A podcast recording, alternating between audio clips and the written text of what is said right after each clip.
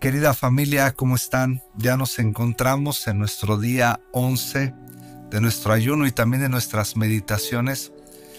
Y bueno, hoy vamos a tocar un punto súper importante también.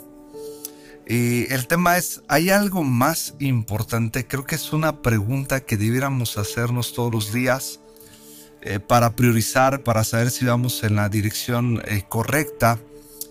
Pero también en el ayuno es eh, una pregunta eh, importantísima que seguramente en devoción, en búsqueda, en meditación, vamos a poder encontrar si realmente estamos en el foco, en el centro de la voluntad de Dios a nuestras vidas, haciendo lo que debemos hacer.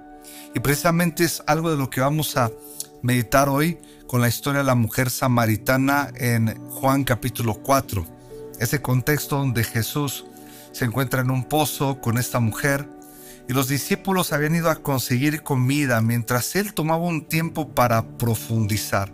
¿En qué momento Jesús tomó un tiempo para profundizar cuando se encontraba cansado y con hambre? Y lo me atrevo a decirlo porque los discípulos fueron a buscar comida. En este momento Jesús tuvo una alta efectividad bajo estas dos características que acabo de hablar, que seguramente tú y yo estamos atravesando eh, mientras ayunamos en sentir nuestros cuerpos más cansados y con hambre también. A veces pudiéramos hablar de placeres incluso en el hambre.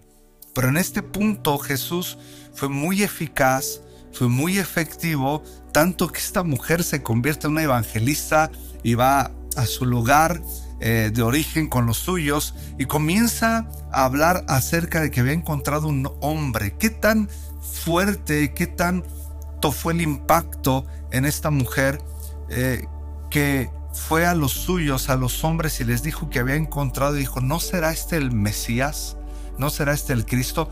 Pero volviendo a nuestro Señor Jesús, Él estaba en un momento donde estaba cansado y donde los discípulos al haber ido a conseguir comida, eh, seguramente era porque Jesús también tenía hambre.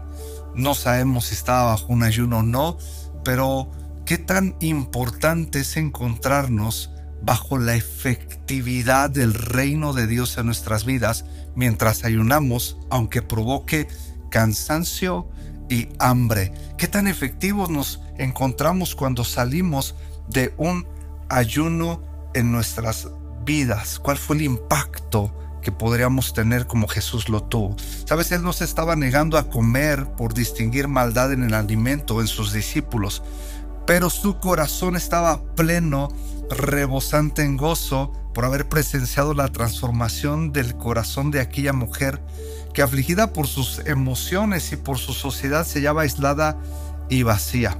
Así que yo te quiero animar cuando ayunamos y nos presentamos delante de Dios bajo estas circunstancias, va a provocar cansancio y hambre.